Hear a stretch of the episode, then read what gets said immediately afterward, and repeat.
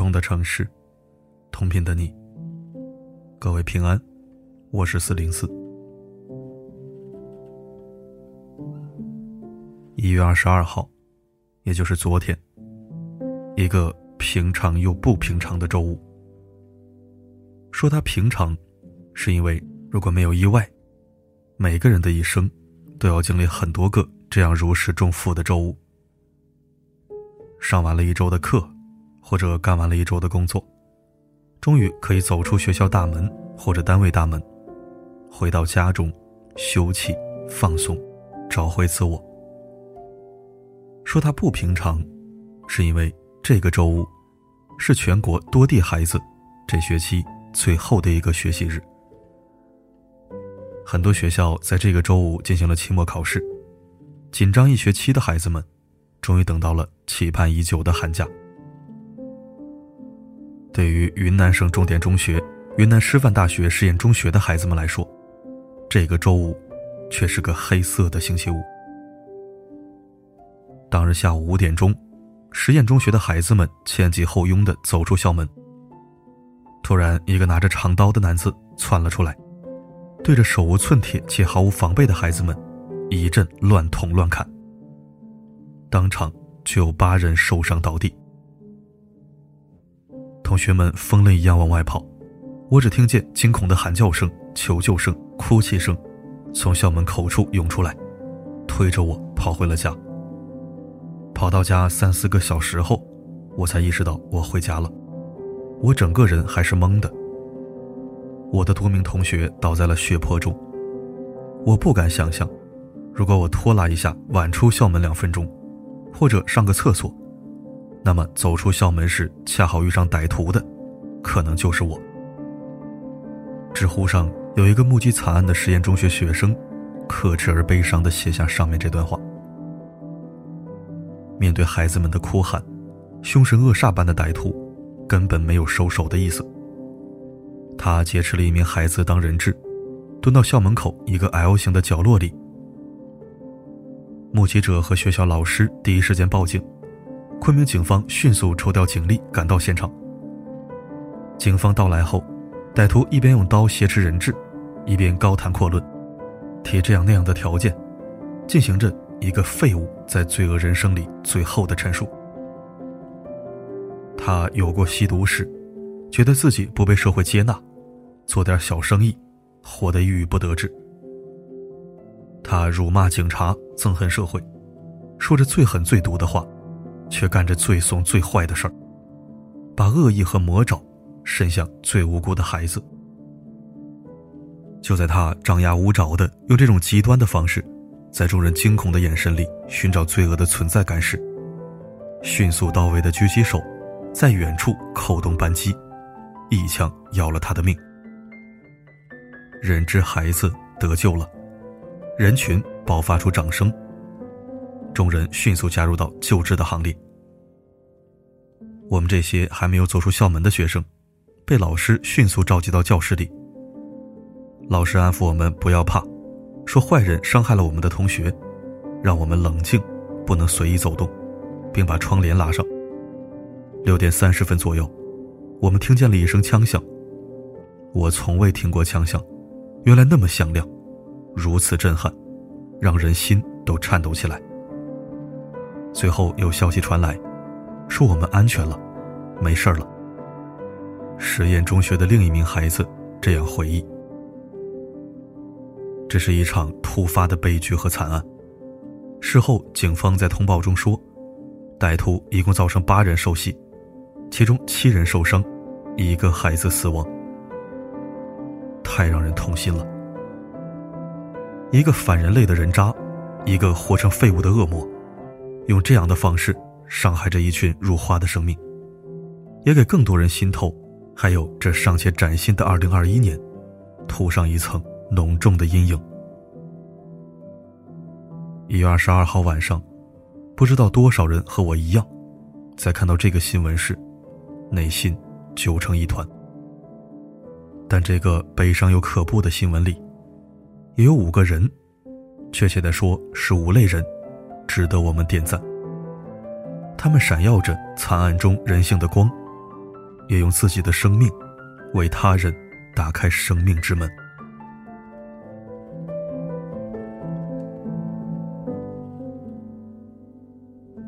人质男孩是个勇敢的少年。被劫持的人质男孩脖颈上一直都被歹徒架着刀，但他还故作镇定的不停喝水。他没有用声嘶力竭的哭喊激怒歹徒，惊恐人群，也没有搭上弱小的生命和歹徒硬拼，让自己遭遇不测。警察靠近歹徒谈判时，他还挥舞着手臂，说：“不要过来，危险。”但当狙击手一枪把歹徒击倒之后，他瞬间从歹徒身边挣脱，飞快跑了出来。他得救后，他的妈妈在家长群里发了这么一条消息：“谢谢大家的关心，劫持的人质是我家小万，他非常淡定勇敢，现在已经没事了，一点点都没有伤到，现在在给我们吃饭吹牛了，大家不用担心了。”真棒！少年，愿你的勇敢给你的人生带来好运气。也愿你的老师和家长能及时关注到你的心理，不让这场经历二次伤害到你。在人质男孩得救的过程中，有一个人的动作也感动了我。凶暴的警察是个贴心的叔叔。狙击手一枪把罪犯击倒后。人质男孩迅速跑开，人群涌上来，男孩下意识的想回头看倒地的歹徒。就在这时，一个警察一把抱住了男孩，没有让他回头去看到那血腥而罪恶的一幕，而是迅速的把他带离现场。作为一名懂点心理学的马自人，我看到这一点，真心觉得我们的人民警察做的太赞。这个看似下意识的动作，保护了这个少年的余生。在《身体从未忘记》这本书中，心理学家范德考克用大量战场老兵的故事，陈述了这样一个事实：那些目睹了太多死亡而侥幸存活下来的老兵，都有着很严重的心理创伤。他们经常被噩梦缠绕，一生都走不出眼睛这个摄像机。在战场上看到的惨烈和血腥，给他们的身心带来伤痛。谢谢你，贴心的警察叔叔。也谢谢这次劫持人质事件中那个一枪把歹徒击毙的神枪手。只有中国警察，前缀加有“人民”二字。这是你们的重任，也是我们的荣幸。这起劫持人质案。之所以能这么快速的把歹徒击毙，也要感谢一名记者。视频画面中，距离嫌疑人三米处的蓝衣女子，是云南当地的一名女记者。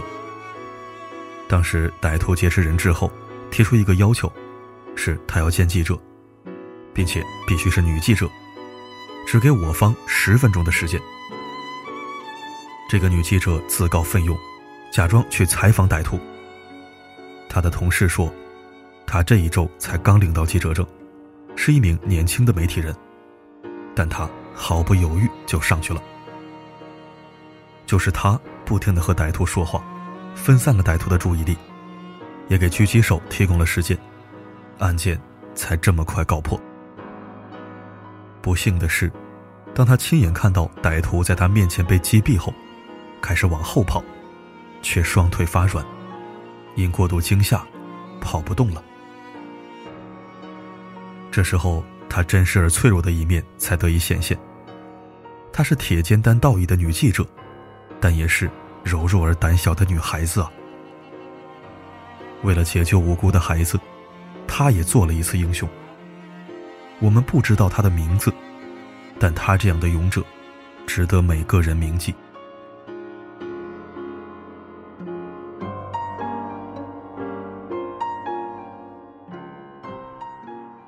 知乎上有一个叫熊熊苏苏呀的外科医生，回忆了一月二十二号晚上孩子们被抢救的过程。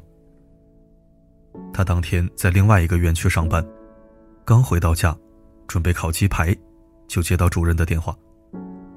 有一个反社会的杂种把娃娃们伤了，你赶紧骑着摩托车到医院来，要快，要快呀！那个不行的孩子，是一个英雄路人开车送来的，速度最快，可惜孩子伤太重了，伤到了胸腔大血管。科里有一个小姐姐和一个老哥因为值班参与抢救，说是按压了半个小时，还是无力回天。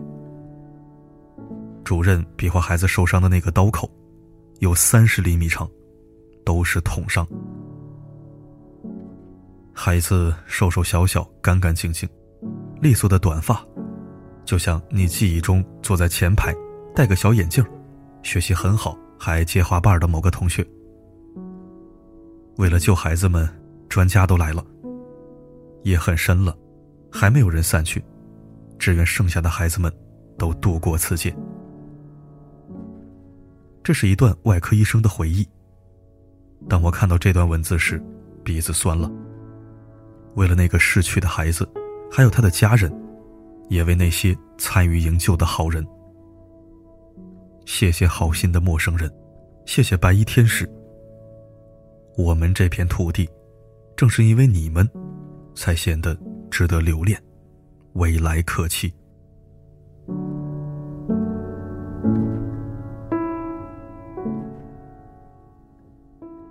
案发后，通过各个平台上孩子们的留言，能看出惊慌时分，实验中学的老师们都非常冷静，也处置得当。有消息说，七名受伤者中有一位是老师，我们没有看到官方消息，所以尚不确定。不管是老师还是孩子受伤，都愿他们能平安回到校园。危机时刻，是老师。是警察，是医生，是记者，是陌生人，是这片土地上的好人，在保护着我们的孩子。对这些人，我们当善待，当爱护，当尊敬。文章的最后，我想和所有人分享这么一段话：我反对一切针对平民的恐怖主义行为，无论你的命运是多么的悲惨。当你把伤害无辜的普通人作为手段时，你就是人类的敌人，可耻的懦夫，和人人可诛的罪犯。我没有兴趣听你的任何故事，不会在乎你的诉求，不可能跟你谈判妥协。唯有要做的事儿就是，当场格杀，事后追缴，绝不原谅。愿逝者安息，愿生者坚强。愿惨案就此止步，愿阅读者心怀善良，愿不幸者得到善待。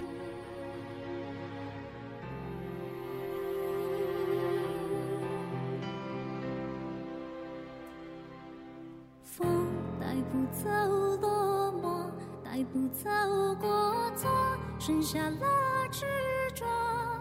孤单的我，心不停在闪烁，将这黑暗划破，时刻准备着。感谢收听。这两天大伙儿貌似都在忙着吃瓜，吃娱乐圈的瓜。郑爽是彻底凉了，华晨宇又莫名其妙当了爹，但这些已经不是我关注的范畴。娱乐圈的家长里短。看看就过。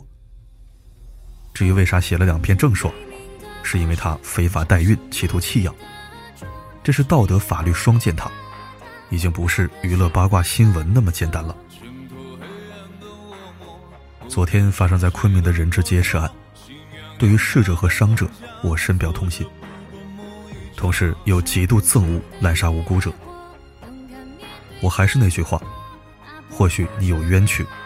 或许你有不幸，但当你把屠刀砍向无辜者的时候，你就已经化身魔鬼，不值得同情。我不再想探究你遭遇了什么，也不想从任何角度理解你，只希望你死得快一点，死得透一点，别无他求。似乎这些懦夫和废物永远不懂得什么叫冤有头债有主这个道理，也永远学不会如何做一个心智健全的本分人。既然不干人事儿，不长人心，那就不要做人了，下地狱吧，成为那里的 VIP，永远不要投胎。愿逝者安息，闻者警戒。今天的分享就到这里，我是四零四，不管发生什么，我一直都在。